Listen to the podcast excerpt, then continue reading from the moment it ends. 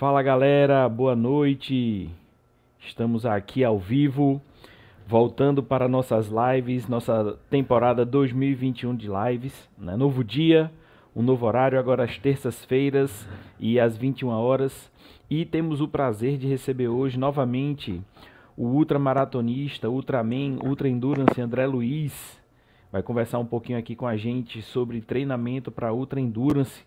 Né? Que é, muita gente é, fica naquela, a gente vai ter que aumentar volume, vai ter que aumentar a intensidade. Então, é, ele já esteve aqui conosco, mas vale a pena né, a gente pedir para ele se apresentar novamente. André, boa noite, seja bem-vindo, muito obrigado por ter aceitado o convite. Quem é o André Luiz? Se apresente aí para a galera. Boa noite, pessoal, né? Mais uma vez aí agradecer o Ricardo pelo convite, né? Desejar aí a todos, né? A nossa família Ultra, né? Que todos tenham um 2021 aí pleno de sucesso, de muita saúde, né? E acima de tudo, de paz nos seus lares, né? Bem, aqui me reapresentando, né? É, eu me chamo André Luiz, eu moro aqui na cidade de Aquiraz, né? Na região metropolitana de Fortaleza. É, sou triatleta há mais de 22 anos e por aí, né? Tiranossauro, né? Da, do triatlo. É, também sou profissional de educação física, né? É, também pertenço a, a, a, um grupo de pesquisa da Universidade Estadual do Ceará, é capitaneado pelo professor Dr. Adriano Carneiro.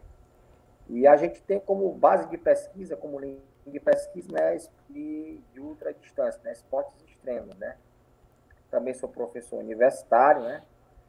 E a gente, né, vive essa paixão, né? Vive essa paixão de maneira literal e de maneira prática, né? Como atleta, é, nós já fizemos aí algumas provas de ultra triatlo, né? nos últimos anos a gente se especializou muito nisso, né? Antes disso, a gente já fez algumas provas de ultramaratona. Eu posso destacar, assim, como provas, né, para não me alongar, já fiz, assim, alguns Ironmans, né? Mas em 2016, ah, eu fui um dos únicos atletas do nosso estado, um dos primeiros atletas a finalizar uma prova de Ultraman Triathlon. Para quem não sabe o que é, é uma prova de triatlo na qual o atleta tem que nadar 10 km, pedalar 421 km e correr 84 km em três dias. Né? E uh, ainda em 2019, né? Só, né? Foi selecionado. Oi? Só, né? Ah, finalizando aqui. Em 2019, 2019 nós fomos selecionados para. Não, não, eu tô dizendo correu só isso, fez só isso aí, né? Cara, mas foi a melhor parte. Tu acredita? Porque é o pior para 10 km, cara. Que mais que cante. Porque 10 km, você tá correndo a gente quatro, você olha um lado, olha para o outro, para, mas dentro d'água não dá, deixa horrível. e em 2019, nós fomos selecionados aí para participar do, do Mundial de Ultra Triathlon no México, né? onde nós conseguimos uma marca feita para o nosso Nordeste aí e nos tornamos o, o atleta, né? Nordestino com o maior número de Ironmans realizados de forma consecutiva. Nós realizamos três Ironmans em três dias, né?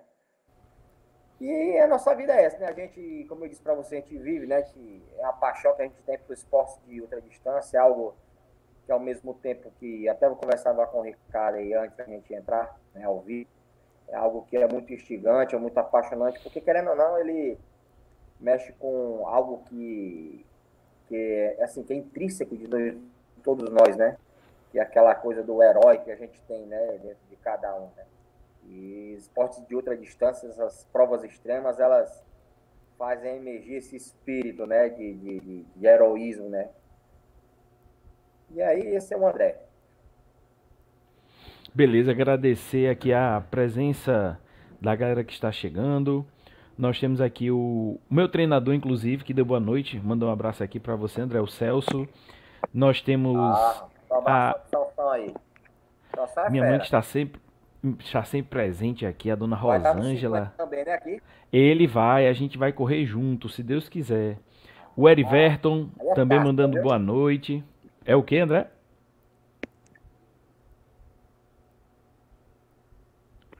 Opa. Um minutinho. Pronto. Voltou? Pronto. Deu certo. Você vai estar tá lá, né, no dia da corrida de Aquiraz? Vou, vou estar lá com certeza. Eu tenho eu tenho alguns atletas que vão estar lá, né? E além disso, a gente, eu acho que você até fez uma live, né, com, com o Elan, né? Isso. A gente passou o bastão aí para ele, né? Porque realmente não dá para dar conta. É, assim, a gente está vivendo agora um período aqui que, é, pelo menos profissionalmente, né, a gente está muito voltado aí para assim, para estudar e tudo, e aí não dá. E se eu não fizer, ou então não faço pagar algo, ele me mata, né? E a galera da Ultra me mata, né? Porque é uma prova que, assim, graças a Deus, ela vingou, ela... Nós começamos essa prova em 2015, né? E, assim, a cada ano ela vem crescendo. E ano passado, eu acho que ela chegou, assim, no seu, assim, né? A gente, inclusive, teve a invasão sobralense, né? Foi. Então, assim, foi muito bacana no passado, foi muito massa, foi uma prova muito redonda. Mas aquela coisa, eu acho que a nossa contribuição, até como, digamos, organizador de eventos, eu acho que a gente, a gente conseguiu, é, assim, da melhor forma possível, né? Além dessa prova, também já fez uma prova, aliás, acho que três provas de 12 horas, né? No meu zero, outra maratona de 12 horas. Mas cansa, viu, bicho? fazer prova de ultramaratona organizando é muito melhor correr 12, 24, 48 horas, mas organizar é, é pesado. Eu imagino. Então, dando boa noite aqui também, dando continuidade aqui ao Eriverton, né? Que diz que você é a grande referência no estado do Ceará. Francisco Helder Escócio, nosso amigo aqui de Sobral, também dando seu boa noite. Meu amigo Washington, lá de Pernambuco, do pé Running, dando boa noite aqui pra gente, acompanhando. A Elineuda, que também é aí de Aquiraz, que vai estar presente na nos 50 também, boa noite. Meu amigo Paulo, do 5.1K, também aqui presente. Deixar aqui meu agradecimento, meu boa noite e desejar de antemão a todos um feliz 2021, né? Que a gente bote para frente aí nossos projetos, nossos planos que em 2020 ficaram pelo caminho. Então, André, é, o Paulo Elan aqui, ó, acabou de entrar. Boa noite, Paulo. Seja ah, bem-vindo. Ele tem que patentear essa frase, eu acredito, viu? então, André, treinamentos de ultramaratona. Quero fazer uma ultramaratona, quero fazer 50k. O que é que eu preciso para começar? É chegar assim, não, hoje, cheguei hoje, eu, minha primeira corrida que eu quero fazer são 50 quilômetros só para começar. Dá para fazer isso? Cara, costuma dizer assim para todo maratonista que a primeira coisa assim que o cara tem que ter é, é o mindset. O cara tem que ter a cabeça, tem que ter, ele tem que mentalizar aquilo dali, né? Mesmo que ele não consiga se imaginar, pelo menos no início, finalizar fazendo uma prova de ultra distância, seja ela qual distância seja, ele tem que ter esse mindset, né? Ele tem que ter essa conexão com a prova, né? O compromisso com a linha de chegada, né? Eu acredito que o atleta que ele tem isso, que ele tem essa essa conexão com a prova, com o desafio pessoal dele, eu sempre digo, é 50% da, assim, da, da jornada já ultrapassada, entendeu? O resto treinamento, né? Preparação, é, eu sempre digo que assim um, é, um ultramaratonista ele não, não se constrói do, de uma noite, da noite para o dia, né? É diferente de você pegar, por exemplo, um atleta iniciante que é correr uma prova de 5 km, e a gente que lida com atletas, a gente quando pega atletas desse nível, a gente pega, às vezes a gente pega atleta cru, que não tem uma vivência esportiva, e você vai iniciar ele, dar um start do zero, é uma coisa uma prova de ultramaratona já requer atleta alguns requisitos né, que, que, que, condicionem ele a final a prova. E o que eu sempre digo é fazer aquela escadinha, você ter paciência, né? Como eu disse, um atleta de ultramaratona não se constrói muito rápido. A gente tem que entender que essas adaptações nas provas de ultra distância, elas não ocorrem de uma maneira é, tão rápida, tão acelerada, né? elas ocorrem de uma maneira muito mais lenta, muito mais paulatina. E aí, é, uma coisa que eu sempre digo para os atletas que eles tenham sabedoria das metas, tenham paciência. Porque não adianta, e aí eu volto àquela história do culto do herói que cada um tem?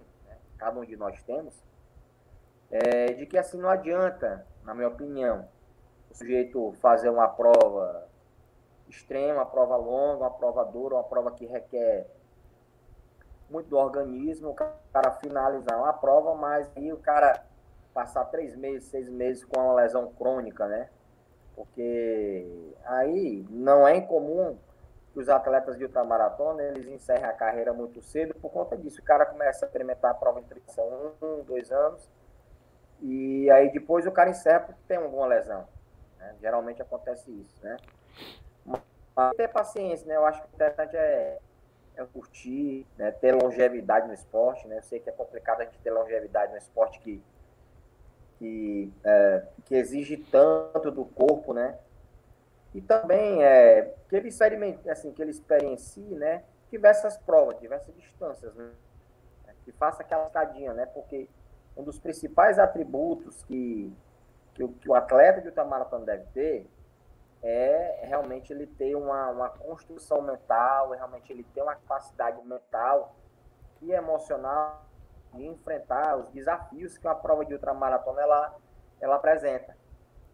Porque, inevitavelmente, todo atleta tem um momento de fadiga. Inevitável. Pode ser um atleta profissional ou um atleta amador. E aí, o atleta mais experimentado, um atleta que tem mais rodagem, mais vivências com prova de distância, aquele momento ali que a gente chama de uma fadiga ali transitória que ele tem, que todos nós temos, você, se você pegar, por exemplo, vou pegar, exemplo, aqui a prova aqui, que é a as 100 milhas. Deve imaginar o sujeito que vai correr lá os 160 km. Cara chegou lá no quilômetro 80, o cara tá lá, entrou naquele processo de fadiga.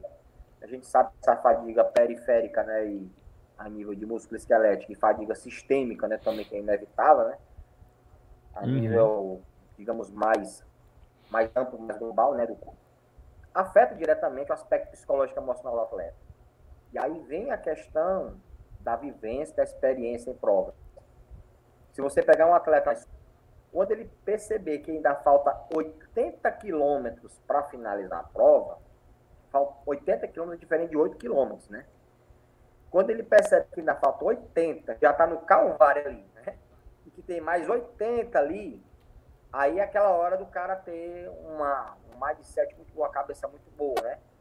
E aí os atletas de ultradistância, eles têm sempre estratégias mentais, né? Atleta que para, tem atleta minha, tem atleta que tem determinado tipo de alimento que ingere, né? Conversa, assim, conta piada, enfim, cada tem estratégia. E você vai construindo isso paulatinamente, principalmente na, na medida que você vai participando de, desses desafios, né? Porque quando você cai nesse poço, você tem que ter uma estratégia, vai cair. E o atleta que ele não tá, se não experimentou esse tipo de, de situação, ele tem muita dificuldade. Geralmente, o primeiro pensamento dele é desistir, né? Porque para continuar aquele sofrimento daquela por mais 80 quilômetros, pegando esse exemplo aí, não é todo mundo. Você tem que ter uma fortaleza mental né, bem alicerçada, né? Para ainda continuar numa condição dessa, né? Uma condição psicológica e física, né? Beleza. Paulo, eu, perdão, André, e me diga uma coisa. É, no fim do ano passado, eu fui fazer uma postagem, né? Até em um tom de brincadeira, justamente que eu ia fazer a prova de 50 quilômetros. E é, nesse pouco tempo, nessa pouca experiência que eu tenho de corrida, né? Para a gente fazer uma corrida de 50 quilômetros, né, ou maiores, a gente precisa ter um certo volume de treinos. E eu fui, não sei se cai na besteira, falta de conhecimento, falta de experiência, mas eu coloquei que para se fazer uma corrida de 50 km, seria necessário fazer um, pelo menos um treino maior do que 30 km. Aí vieram vários é, treinadores, pseudo-treinadores, conhecedores de causa. Não, isso é relativo, não precisa. Eu já fiz uma corrida de 100 km e passei quase um mês todo sem treinar. Deu vontade de dizer, isso é responsabilidade sua, mas eu não ia polemizar, né? Mas para uma corrida, independente da distância, existe uma porcentagem em cima daquela distância a se correr? Ou realmente isso depende muito de cada atleta? Pode-se fazer uma corrida de 50 km é, com distâncias menores. Como o que é, qual a vertente, o que é realmente verdadeiro e o que é realmente é mito em cima disso? cortou muito aí a pergunta, mas eu acho que é sobre sobre volume e intensidade, não é isso? Isso, assim. Pode repetir? É, existe uma uma vertente em cima de uma certa distância para se treinar, uma certa porcentagem, ou isso vai variar muito realmente de pessoa para pessoa? Cortou, mas eu acho que eu entendi um pouco. Assim, é, depende. Depende de vários fatores, né? Primeiramente, a gente tem que entender, né? Que por que, é que a gente ativa na prova de ultra distância, na prova de ultramaratona? É a gente correr numa, numa determinada velocidade, numa determinada intensidade, de forma parada e por longo tempo, por longa duração. Né? Então, o que acontece? Volume e não tem assim uma fórmula mágica, uma coisa determinada. Ah, volume, você tem que você tem que treinar só volume, você tem que treinar só intensidade. Eu acho assim que para equilíbrio depende de vários fatores, como eu te disse. Vai depender muito do atleta, vai depender muito é, do período, periodização tal, você está inserido. Mas o fato é que o que acontece? Volume e intensidade, eles são, são duas valências que são interdependentes. Todas, uma depende da outra. Porque se a gente pensar nessa, nesse conceito de que eu devo correr com uma intensidade moderada durante longa distância, acontece. Que pensar em algumas perspectivas. Primeiro, consumo energético, metabolismo energético para isso, né? É, no treinamento de volume, quando eu faço um treinamento de volume, o que é que é um treino de volume, né, que a gente traz para a maratona para poder ilustrar? Um treino de volume são aqueles treinos que você faz de longa duração, com uma velocidade um tanto mais baixa, com a frequência cardíaca ali de leve a moderada, né? Tem um objetivo, né? Então, quando eu pego, por exemplo, treino de intensidade, o treino de intensidade já é o oposto. São os treinos intervalados, são os forte legs, são os tiros, na qual ali eu tenho curtas distâncias, né? E uma alta intensidade, uma frequência cardíaca muito alta, né? Então vamos lá. Se a gente pegar esses dois exemplos, esses dois domínios, né, de treinamento, digamos assim, no qual eu tenho de um lado, ou perdão, de um lado volume, falar de intensidade, o problema é que eu tenho que interpretar o que é que fisiologicamente isso, isso perspectiva dentro do corpo. É isso que eu tenho que entender. Porque o grande problema é porque, assim, é, não vou dizer todos os treinadores, eu estaria sendo leviano. Mas o problema é que nós levamos muito em conta a carga externa. O que é a carga externa? É o treino, a sessão de treino. E a gente não consegue interpretar o fenômeno fisiológico que a gente quer que aconteça no organismo. Ora, se eu quero fazer, fazer com que meu atleta ele seja ao mesmo tempo que consiga sustentar uma atividade física por longa duração, né? Eu preciso ter um, um mecanismo de produção energética que seja durável para isso. Quando eu faço treino de volume, o que é que eu estou fazendo a nível fisiológico metabólico? eu estou priorizando a via que é a via oxidativa. Né? A via oxidativa é na qual eu consigo captar ali somente os ácidos graxos, né? E transformo essa, essa gordura em energia. E aí eu consigo ter um estoque praticamente limitado no seu organismo de produção de energia. Entretanto, para que eu mantenha, consiga manter, digamos, é, esse nível de produção energética, eu preciso ter um nível de intensidade de consumo de oxigênio específico, que geralmente ali, na, geralmente a nós treinadores chamamos de zona 1, zona 2, vai depender muito também da prova, mas geralmente é zona 1, zona 2, né, que você está ali, que você ao mesmo tempo produz o resquício metabólico do metabolismo, né, que é o ácido lático, e aí você consegue equilibrar, né? Ao mesmo tempo que você produz energia, você consegue eliminar esse ácido lático. São já quando eu vou para o treino de intensidade, o que acontece? No meu treino de intensidade, eu já priorizo outra via energética, né? Já viu? Já priorizo o glicogênio que está ali na, na musculatura esquelética, que é um estoque limitado no músculo. Então, o que acontece? Eu faço um treino de intensidade ali, o que acontece? Eu estou usando a via glicolítica, que é uma via de contação que, apesar de gerar muita potência, ele gera, né? É, ele tem um estoque muito limitado. Mas é o que acontece. Quando a gente pega nesse contexto de volume e intensidade, parece que a intensidade é o vilão. A intensidade não serve para nada. Pelo contrário. Porque para que, que a minha via oxidativa ela seja ciente, eu preciso de uma coisa, que é a chamada o débito cardíaco.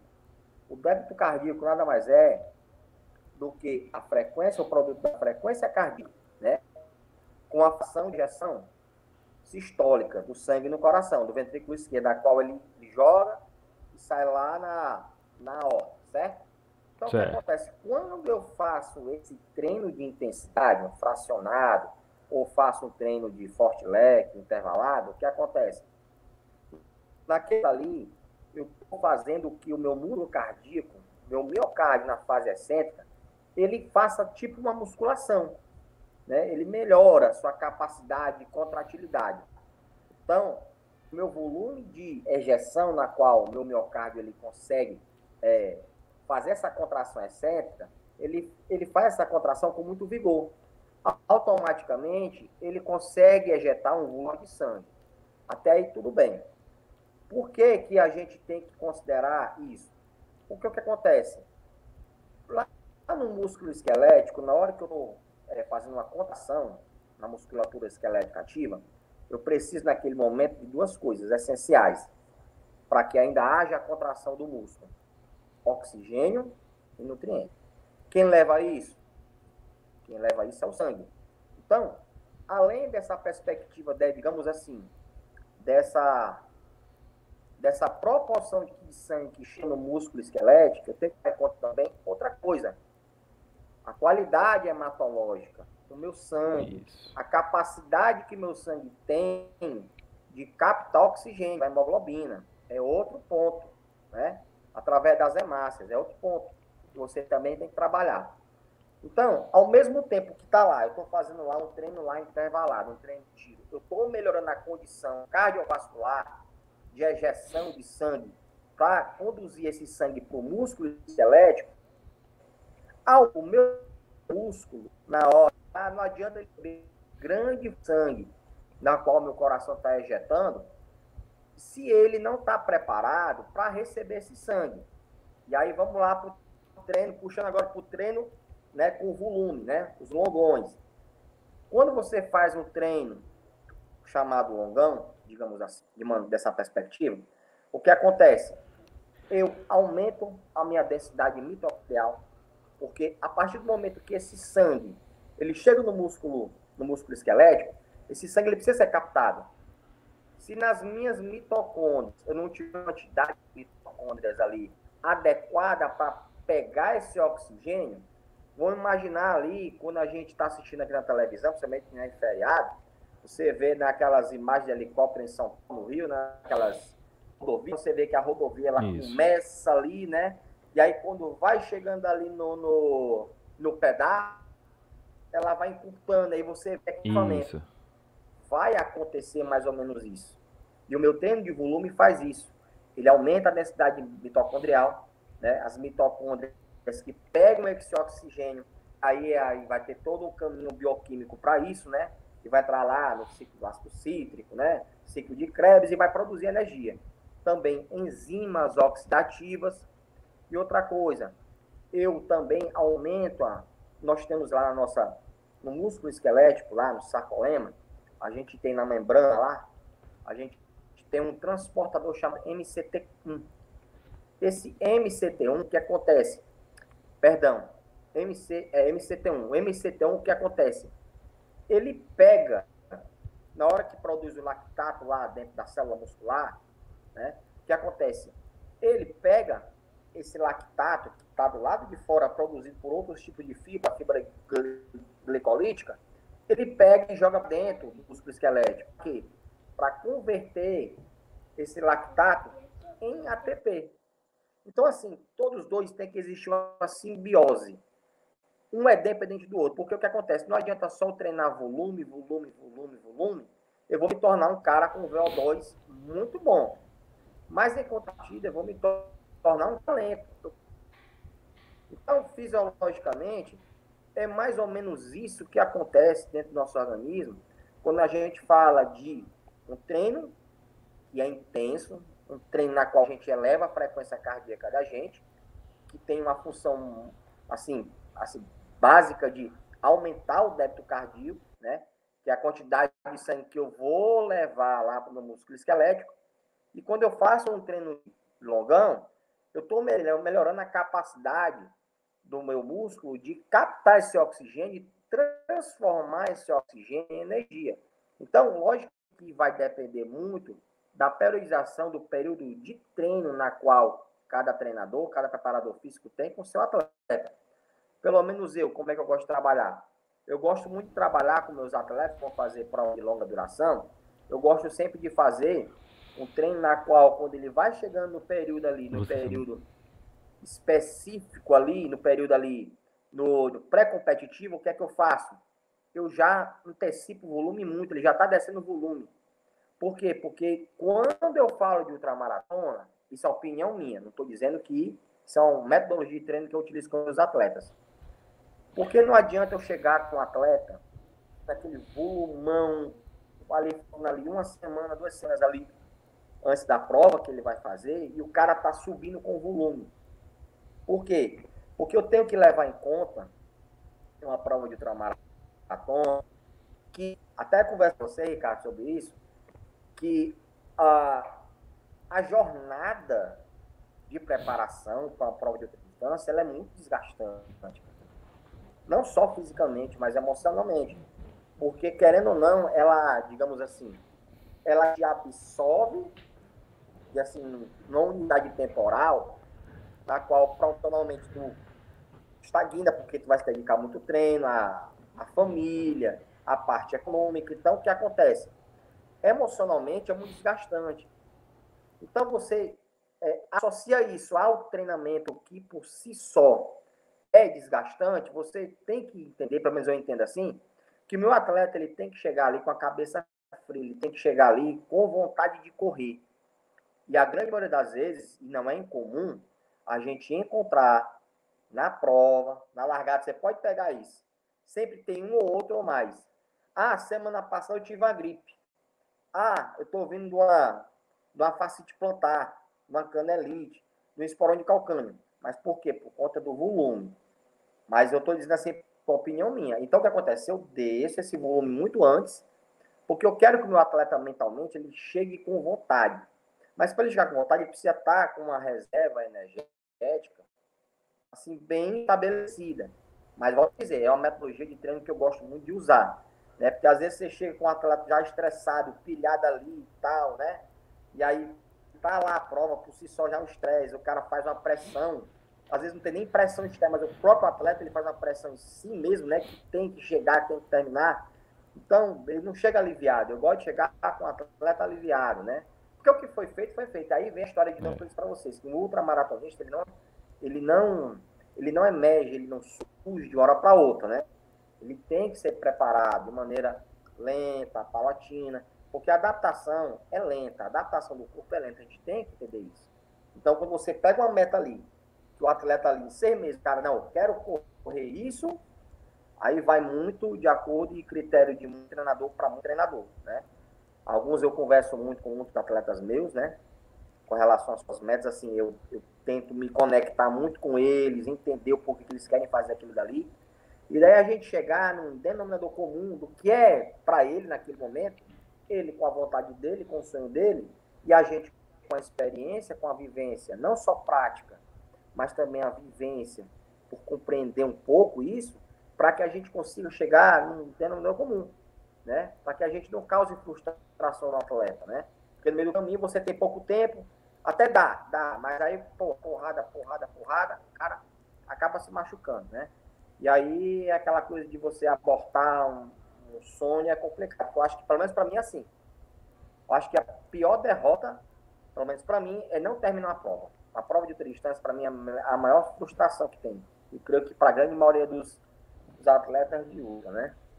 É. Não, é, ano passado, quando. Ano passado não, né? Que a gente já está em 2021. Mas no meu ciclo da maratona é. em 2019, eu tive um treino, eu acho que era 18.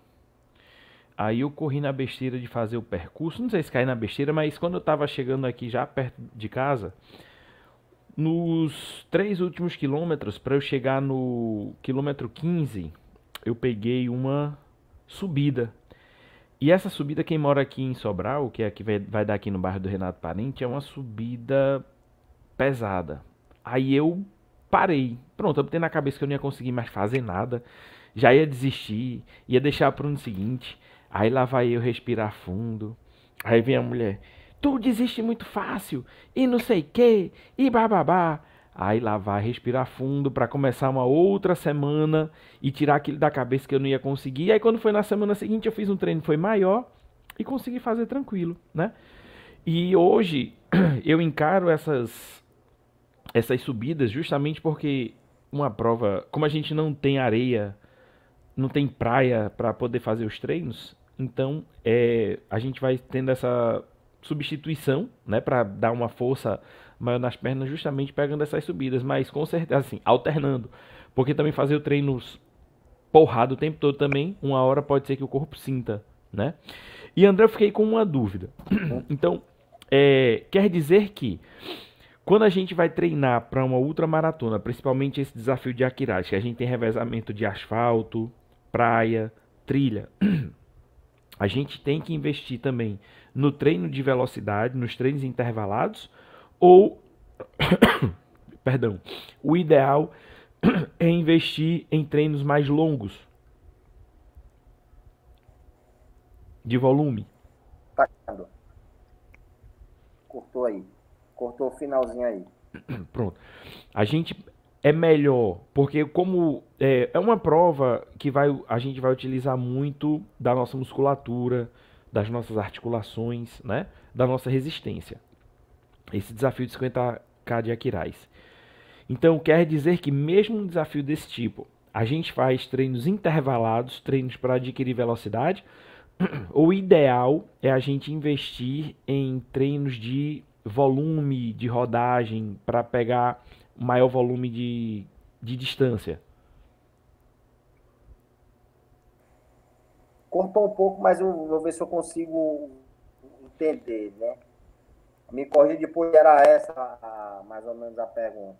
Você quer certo. saber mais ou menos assim a metodologia assim, que é mais Isso. adequada para fazer uma prova tipo a de Aquiraz, né? Isso aí você Exatamente, de... porque, e... porque como ela não é 50k de asfalto exclusivamente, a gente Sim. tem variação de terreno, né? Sim. Ah, da variação de terreno, é isso? Isso, porque. Isso, porque assim. Perdão. Se fosse uma prova de 50k de asfalto, ainda eu, eu penso, né? os treinos intervalados poderiam ajudar para a gente manter o ritmo de prova, manter uma velocidade. Mas como é um treino, como é uma corrida que vai existir muito fisicamente da gente, porque tem não tem só asfalto, tem areia fofa, tem trilha. Mesmo assim, a gente deve investir em treinamentos intervalados? Seria basicamente isso a pergunta. Pronto, acho que eu entendi agora. Cara, eu acho que a primeira coisa, assim, toda prova de ultramaratona, apesar de você pegar, por exemplo, provas que têm a mesma distância, eu acho, assim, na minha opinião, é praticamente tu encontrar, assim, uma, uma prova que seja igual à outra. Né? Porque tem muitas variáveis, tem muitas interferências, digamos assim. Você pode Isso. pegar geografia, você pode pegar o clima, é, você pode pegar provas aí que tem privação de sono, enfim, tudo isso interfere. Você tem várias, várias situações que interferem na prova de ultramaratona. Vamos pegar aqui o exemplo daqui do 50K. O 50K ele tem uma, uma, uma diversidade de, de, de pisos né, na qual o atleta vai enfrentar que é assim é, é uma miscelânea, né? que você pega ali asfalto, você pega duna, você pega pissarra, você pega cascalho, pega, enfim, é uma é uma realmente uma miscelânea, né? Uma Babilônia de, de, de piso. Mas é uma Mas, prova assim, super emocionante. Pois é. Mas é justamente por isso. Aí, então, o que acontece? Eu acho que a primeira coisa que a gente tem que reconhecer como é a prova. Né? Para quê? Para a gente ter uma estratégia. E antes da estratégia, quando você reconhece qual é, o formato da prova, distância, é, os pontos onde você vai ter um terreno X, onde você vai ter uma subida, você vai ter uma ladeira que tem asfalto, você tem ali é, um trecho que tem areia fofa, né? Você tem que, o treinador ele tem que, e isso é uma das nossas funções, ele tem que visualizar isso, né? Tem que visualizar. Então, o que acontece? É interessante, por exemplo, pegando o caso específico da prova do Aquiraz. Depende também muito do atleta, do nível de condição do atleta, do nível de aptidão do atleta, né?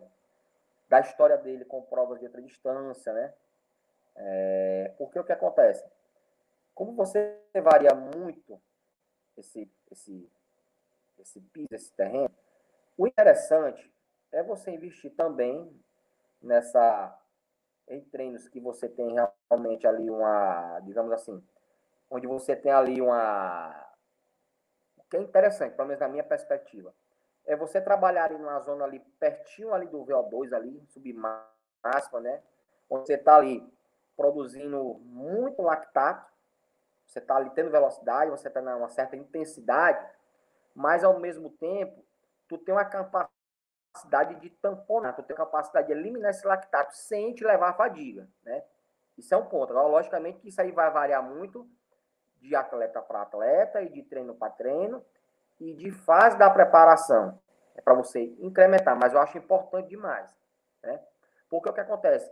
Eu tenho trechos na prova onde eu posso desenvolver um pace, uma intensidade um pouco, digamos, mais constante. A gente tem trechos desse tipo. Então, por isso que eu investiria. Outra coisa que eu investiria é no treinamento de força. O treinamento de força, nessa prova, é essencial, é fundamental. Aí vem outra questão. Vai depender, de novo essa palavra, vai depender muito da fase de preparação do atleta. Porque o que acontece? A gente tem alguns tipos de força. No caso da prova de maratona, é interessante sempre que o atleta, e é isso é bem básico mesmo, que ele trabalha a resistência muscular. Porque ele precisa que a musculatura dele, o componente elástico do músculo dele, ele consiga resistir por longa duração, né? Das contrações. Isso é um ponto. Tem que se treinar, né? Chamado RML.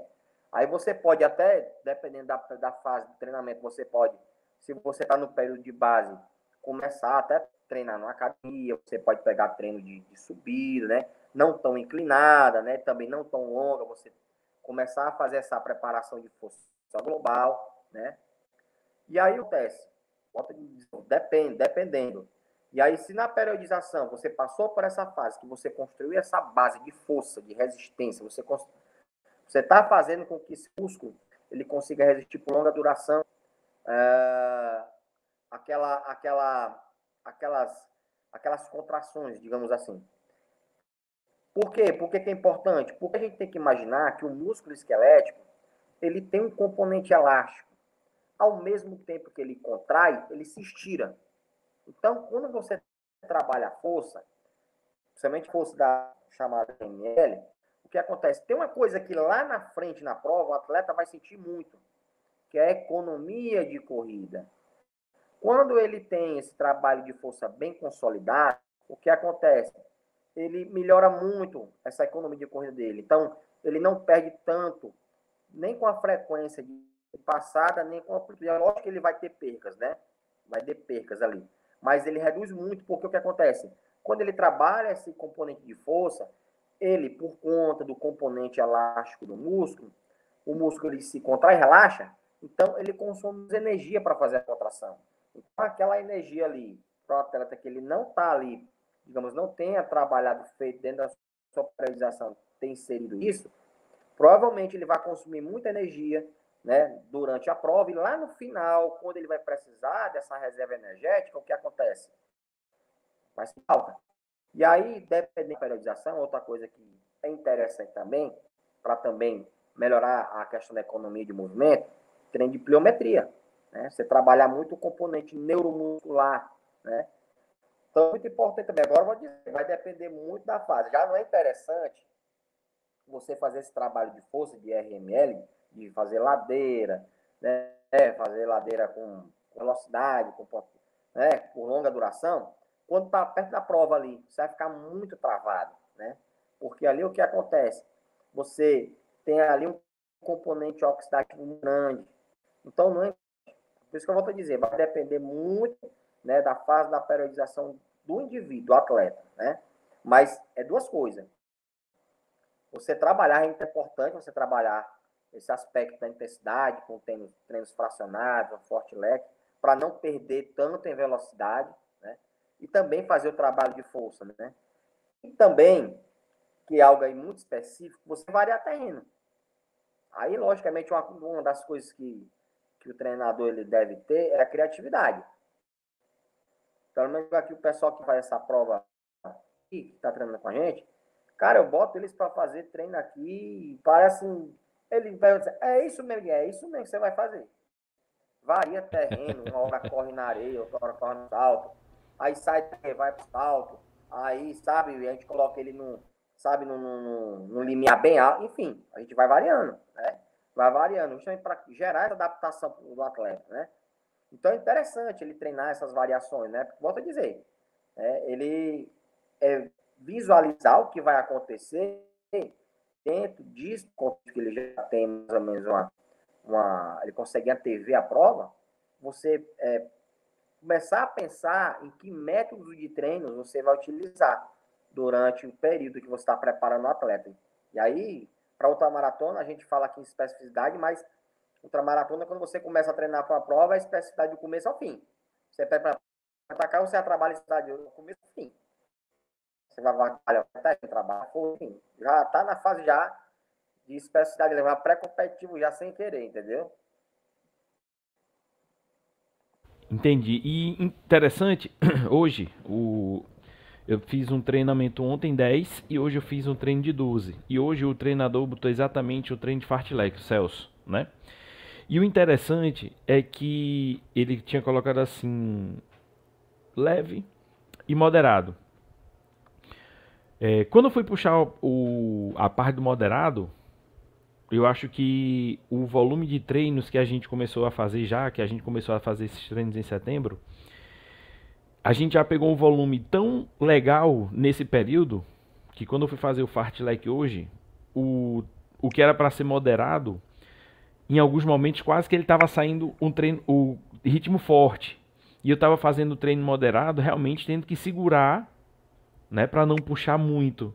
Porque vai ter o treino de velocidade na quinta-feira, o treino de tiro, o treino intervalado, mas o treino hoje fartlek, o o leve também eu tinha que segurar porque eu imagino, eu vou fazer meu leve aqui no ritmo de 6 e vou fazer o meu moderado em 5,30, né, cada quilômetro, né, que a gente fica alternando. Teve um momento que o meu moderado, quando eu fui olhar, o corpo fluiu, correu tão bem que eu estava fazendo o treino, o moderado em 4,50. Eita, peraí, deixa eu segurar, porque senão eu vou forçar muito e na quinta-feira vai estar. Tá, né, eu vou pegar o treino de velocidade mesmo que tem que ser e posso ser que não aguente. Mas era tem que segurar. Acho que o, o volume de treino já está sendo tão legal, o, a metodologia que ele tem usado está sendo tão boa que o corpo está fluindo e a gente tem que segurar para não forçar fora de hora. Né? Então, eu foi muito legal esse esse retorno que eu tive hoje, essa, o treino. Foi um treino assim, eu termino o treino muito feliz. O Paulo aqui, André, ele tá, lançou essa pergunta aqui. É possível formar ultra, um ultramaratonista somente em com treinamento indoor? Há estudos nessa vertente? Cara, é, primeiramente aí do, do isso é muito bom, cara, né? Isso é bom porque o treino tá fluindo, né? Tá fluindo, isso. tá dando surtindo resultado, né? Então isso aí foi em cima aí, foi mesmo no alvo, né? E aí é muito bom porque o que acontece? O cara vai se motivando, né? E acima de tudo ele vai ganhando uma coisa que é importantíssima para qualquer qualquer esporte, qualquer competição, é a confiança, né, cara? O cara chegar, tá ali próximo ali, do dia ali.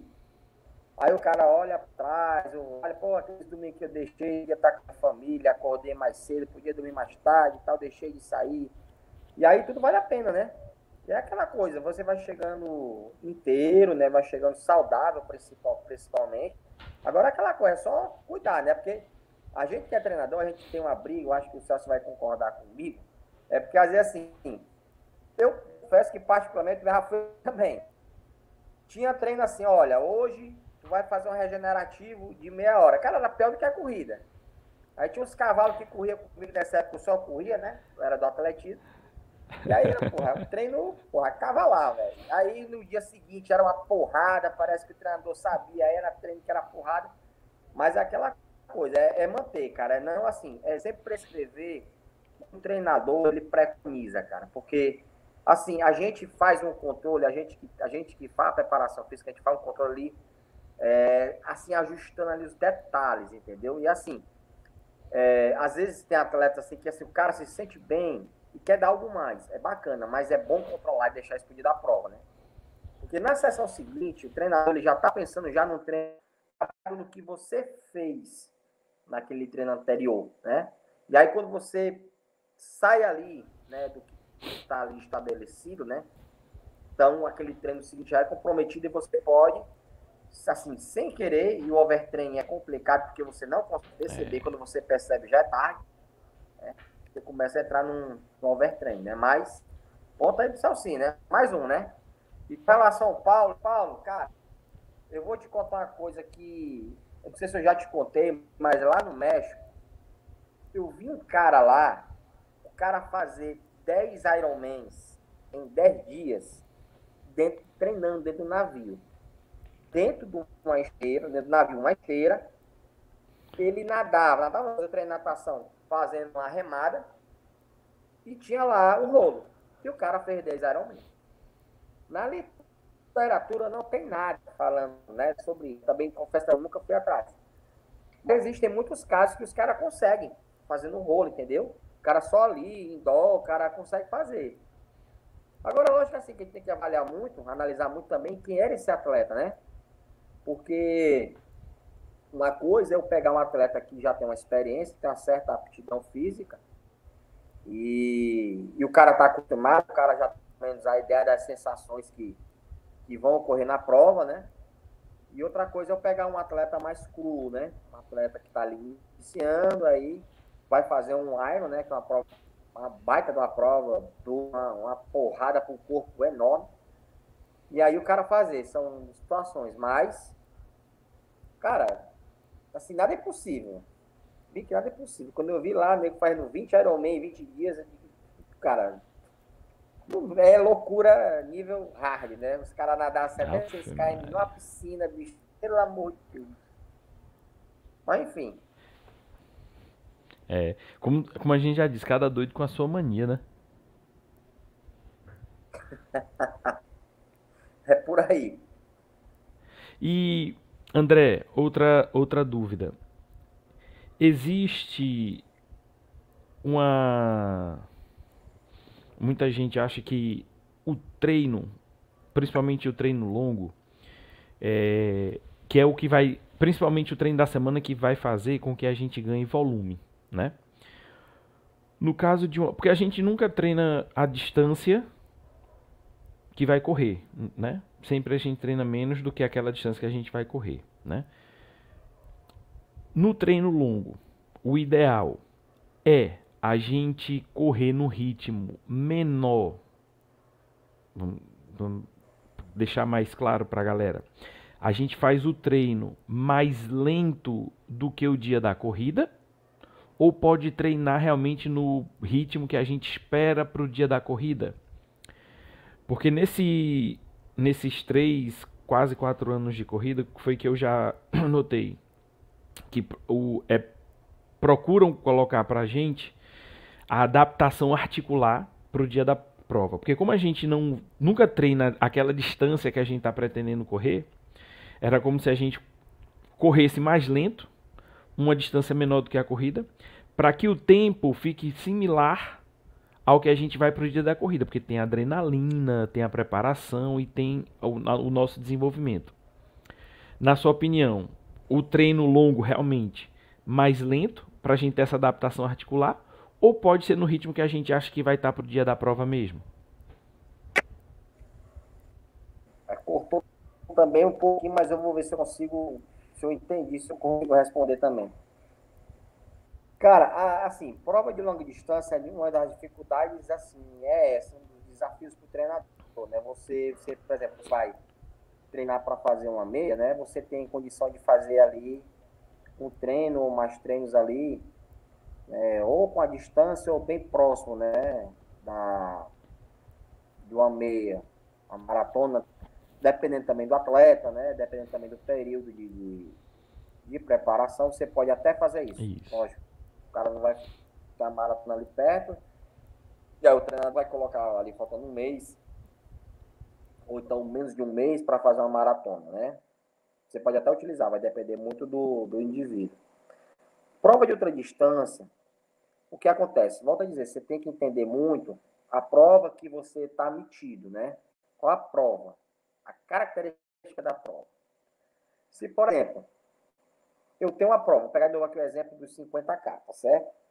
50K é, é muito difícil ter algum atleta que, assim, que vá fazer um treino de preparação por 50K rodando os 50 quilômetros eu até acho desnecessário, porque você tem um desgaste tremendo, né? Dependendo do período que você faça isso, né?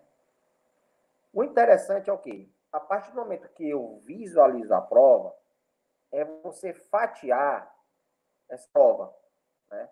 Porque dentro da preparação física, cada treino que você faz, cara, a gente é como você vai somando, é como uma poupança, você vai somando, né? E aí vem a questão de, dentro dessa prova, das características da prova, eu entender o que é que eu vou precisar para o meu atleta. Tipo assim, pegando de novo o exemplo dos 50. O cara lá vai rodar, rodou os 25, tá certo? O cara fez lá a primeira volta, lá, dos 50, fez os 25, aí pá, vai começar tudo de novo, né? Eu tenho que imaginar para o meu atleta, sabendo e conhecendo o meu atleta, como é que ele vai se encontrar, né? E é o que acontece. Dentro dessa característica, dentro dessa, dessa especificidade da prova, eu trabalhar aquilo dali. Aí você perguntar, você está falando ali que você vai trabalhar especificamente. Se você trabalha especificamente, você teria que fazer o treino praticamente com a mesma distância. Mas eu posso simular fadiga. Eu posso simular essa fadiga com um treino digamos assim, relativamente curto. O que é que assim, eu assim, um dos métodos que eu utilizo muito, né, que, que é o treino pós-treino, que é que eu particularmente faço, é um método que eu uso muito. Pego assim, atletas meus, que eu faço o chamado treino 80-20. Eu peço para eles rodarem, por exemplo, sei lá, vai depender muito do atleta. Mas só a título de ilustração. Eu peço para o cara lá rodar 12 na zona 1, bem lipolítica, bem lento mesmo, entendeu? E aí o que acontece? A partir daquele momento ali, o cara correu os 12, aí no finalzinho ali eu boto um, dois, três quilômetros mais intenso. Porque o que acontece? Vamos lá, de novo, a gente tem que, volta a dizer, a gente tem que interpretar o fenômeno fisiológico por trás da carga. É o que eu sempre digo. Não adianta te aplicar a carga pela carga. Eu tenho que saber por que, que eu estou aplicando aquela carga e a resposta adaptativa que meu corpo vai me dar. Se eu pego um sujeito que ele correu 12, 13 quilômetros, inevitavelmente ali, eu tenho ali, não tem como, né? Por mais que ele vá devagar, né? Que ele tente ali economizar, mas ele vai estar ali, já ali num processo de fadiga, né? Você tem ali, por longo tempo, né? Ali espoliação, né? De fibra, de contrato muscular, você tem ali a, a microtraumatismos a nível de músculo esquelético, você já tem uma alta produção de espécies reativas de oxigênio, teu sistema imune também está ali disparado, célula né, natural killer está ali, enfim, você está ali no processo de fadiga. Aí o que acontece? Quando eu coloco um treino com uma intensidade muito maior, eu já estou estimulando meu atleta, meu atleta a trabalhar numa perspectiva daquela situação de prova. Logicamente, cada das proporções não é na mesma magnitude de distância, mas eu trabalho fisiologicamente aquilo dali. Porque o que acontece? O cara fez lá 25, o cara lá tá fadigado, não tem como. E aí o cara vai iniciar de novo, eu estou trabalhando ali, novamente ali com ele, né, um estímulo ali na qual, lá na frente, né, depois que ele, digamos, ele, ele correr depois dessa primeira hora dos 25, mais 3, 4 quilômetros, ele não vai sentir tanto, porque, volta a dizer, relacionada à prova, especificidade da prova. O cara faz aqueles 25, o cara lembra que tem que correr 25 naquele percurso ali, é um baque psicológico muito grande. E aí o que acontece quando ele sai daqueles 25, já consegue correr ali 3, 4, bem, cara, já dá aquele up, dá, aquele ânimo, né? Porque o VO2, a capacidade de, de produzir energia, né, o oxigênio, todos nós temos muito bem aprimorados e aí chega no platô que não, não tem que trabalhar mais com atleta. Você tem que trabalhar outras coisas, outras perspectivas, né? outras valências físicas, né? E até psicológicas, né? Então, é mais ou menos isso. Você vai espelhando a prova. Você pode também pegar uma coisa importante que a gente tem que salientar, é a questão da nutrição e da hidratação. Porque a grande maioria das vezes você pega o atleta, você bota ele para treinar, né? Mas o que acontece? Vamos lá pegar que o cara vai correr 25, 27.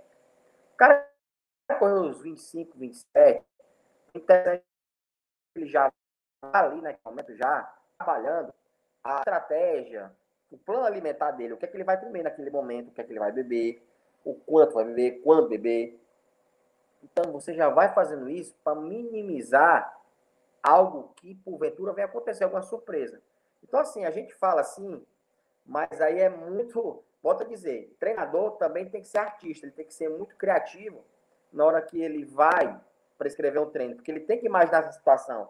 Você tem que conhecer o atleta, né? Você tem que é, mais ou menos assim ter muita empatia com o atleta, de se colocar, de se remeter ao atleta naquela condição. Pô, como é que o cara vai estar naquele momento? O cara, pô, o cara é assim, não, o cara é animado, o cara é alegre, o cara conversa tal, vai se dar bem. Então, assim, você vai ajustando.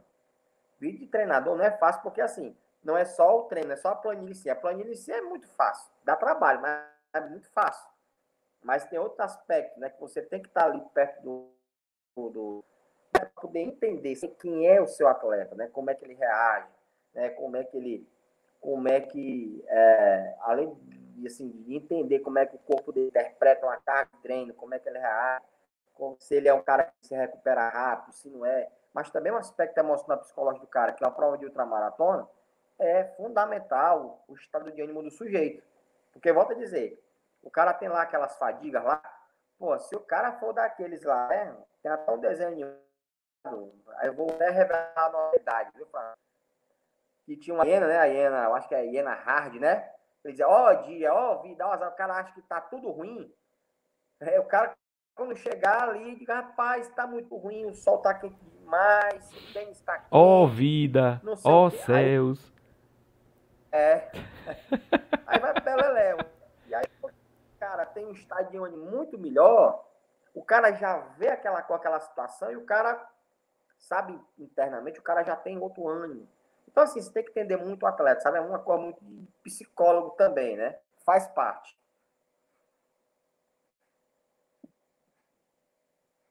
e principalmente, né, o, esse lance que você fala de você ter esse contato com o teu atleta, né, para saber justamente o a que vibe ele se encontra, o que é que ele faz, o que é que ele pode fazer, o que é que você pode puxar dele. Porque não adianta nada, como você disse, não, eu pegar aqui, eu vou botar esse treino, pego isso, pego isso, pego aquilo, mas o cara não vai corresponder. Ele não vai conseguir cumprir. E no momento em que ele não conseguir cumprir, ele vai desanimar. E possivelmente termina por desistir, né? É, tem dentro do treinamento esportivo, a gente princípio que, assim, por muitas vezes, assim, infelizmente a gente vê demais, né? Que é negligenciado pelos atletas que é, e às vezes por treinadores, que é um princípio da individualidade biológica. É uma coisa bem simples. Cada um é cada um. Cada um é de um jeito. É. Cada um tem uma morfologia, um é mais alto, outro é mais baixo, outro é mais maçudo, outro é mais magrinho. Um tem um VO2 X, o outro tem um VO2 Y. Né? O outro é casado, o outro é solteiro, o outro trabalha meio expediente, o outro trabalha é estivador, enfim. Então, quando você negligencia isso, você já está começando errado. Aí já é o caminho, já uma ladeira abaixo.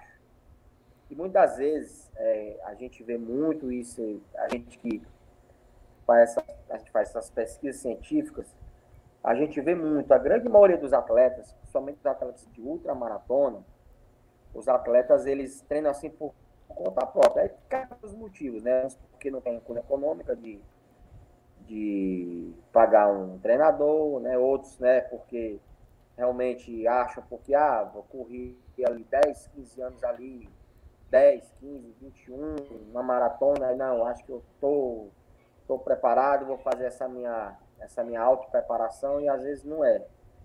E aí a gente vê muito, né? O cara pega ali no Instagram, ah, um treino que o cara lá fez, né?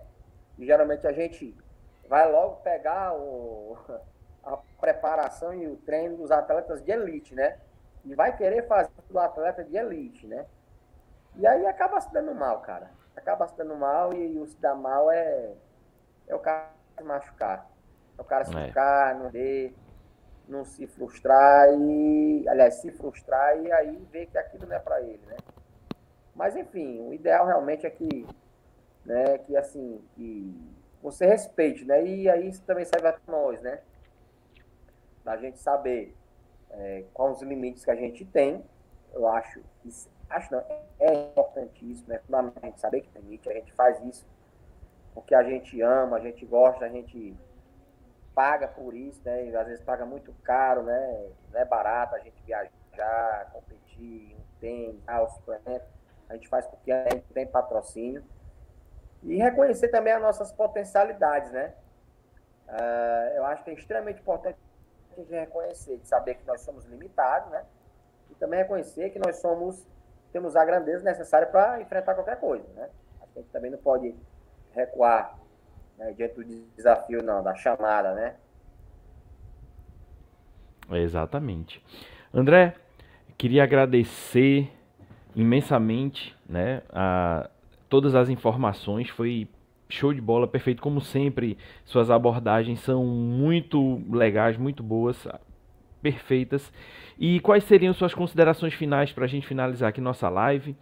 É, essa primeira live de 2021, com esse advento da vacina, e se vai dar certo, se não vai, esse nosso retorno às corridas.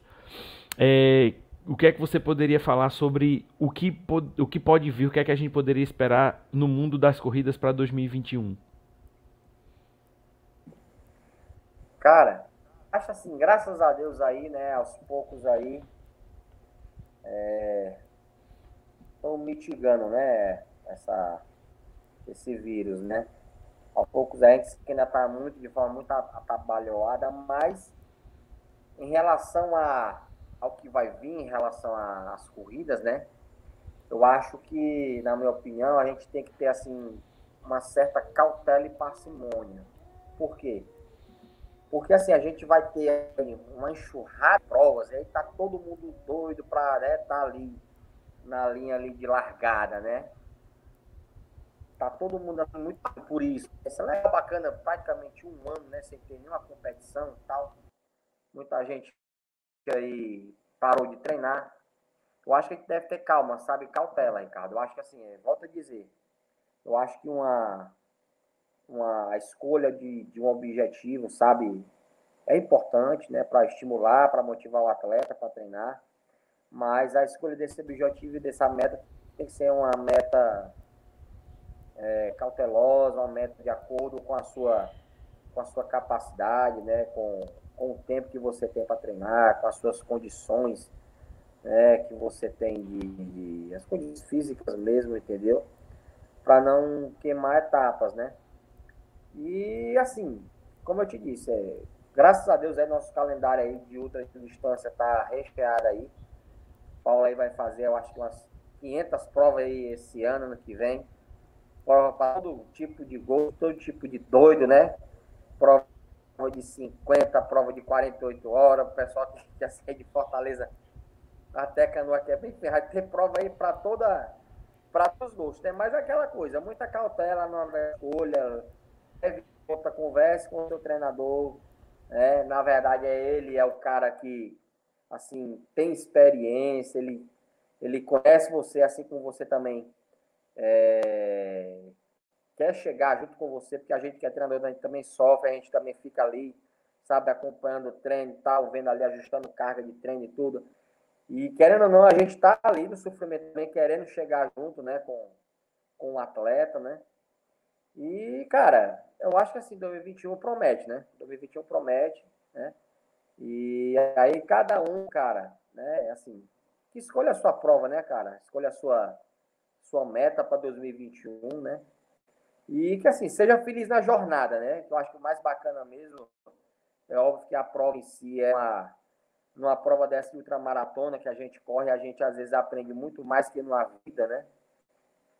E a jornada, cara, aproveite cada minuto da jornada, sabe? Cada quilômetro rodado, né? Que nos momentos de dificuldade, eu acho que os grandes atletas, eles se focam, né? Nesses momentos de dificuldade que todos nós temos, né? E acredite, cara, acredite que você é capaz, né? Faça com que você seja capaz, né? treine duro, trabalhe duro para isso, né? Cara, é só curtir, cara. É, é muito bom. É, assim, eu acho que nós somos pessoas que somos agraciadas por, por fazer o que, que amamos, né? E aí muitas pessoas às vezes não às vezes não conseguem assim entender por que, que a gente faz isso, mas cara, só sabe quem faz uma outra maratona, cara. Só sabe é quando a gente cruza aquela linha de chegada, e aí você começa a lembrar né, do que fez, do que passou, do que renunciou, do que deixou para trás, do que sofreu, do que chorou. E aí você olha e você diz, cara, tudo valeu a pena, cara. E aí, quando você passa ali aquele do tipo, que prova agora eu vou fazer? Geralmente é algo, é uma loucura pior. Mas enfim, é, cara, eu né? Quero fazer de novo. Cara, feliz com cautela que eu acho que é o bacana da vida isso aí, bicho. Beleza. André, novamente, muito obrigado. Agradecer a galera que esteve presente aqui no chat, conversando, mandando mensagem. Obrigado pela presença de vocês. Semana que vem retornaremos. Não esqueça, agora às terças-feiras, às 21 horas. Esperamos por vocês. André, um forte abraço. Tudo de bom. Boa noite. Nos vemos por aí nas redes sociais. Valeu. Tchau, tchau, galera. Boa noite.